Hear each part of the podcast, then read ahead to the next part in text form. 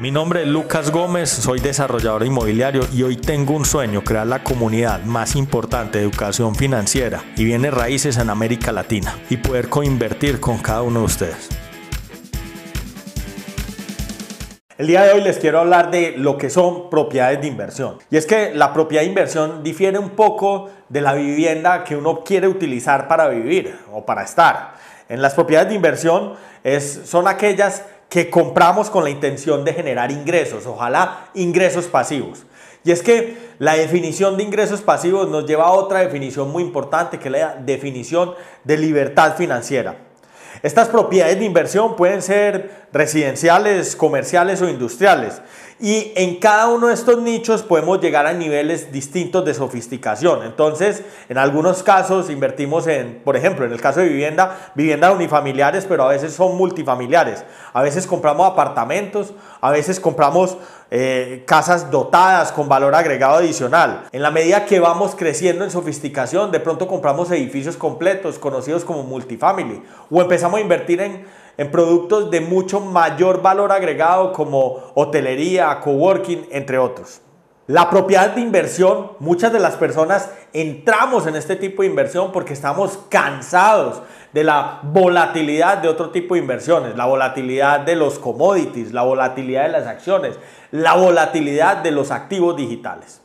Y es que cuando uno se pone a ver este tipo de inversiones, en el largo plazo en general, la propiedad raíz tiene niveles esperados de rentabilidad muy parecidos a los que están dando en el largo plazo índices como el del SP500, el índice más importante de las acciones americanas.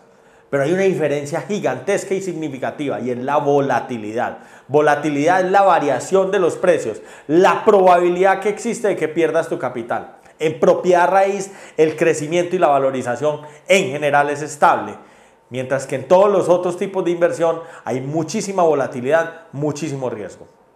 Siempre que vayas a invertir en propiedad raíz para inversión, te doy un consejo muy importante. Siempre es la debida diligencia. Siempre mira qué hay alrededor, qué está sucediendo en el mercado, qué productos van a competir contra el tuyo. Identifica claramente cuál va a ser el nicho en el cual quieres invertir. Estamos en un mundo de millennials y centennials y en este nuevo mundo el consumidor manda, manda y quieren vivir experiencias. Entonces es fundamental, si quieres ser competitivo y obtener mayores rentabilidades, invertir en proyectos con nichos y con tribus específicas.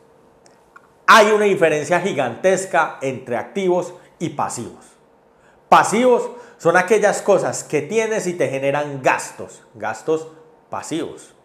Por otro lado están los activos. Los activos son aquellas cosas que por sí solas, por tenerlas, te generan ingresos.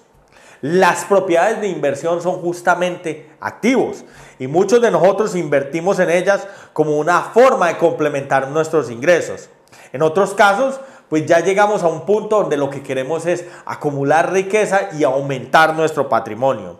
Las propiedades de inversión tienen una ventaja gigantesca y es que nos proporcionan flujo constante de ingresos y pueden ser un activo que se valoriza en el largo plazo.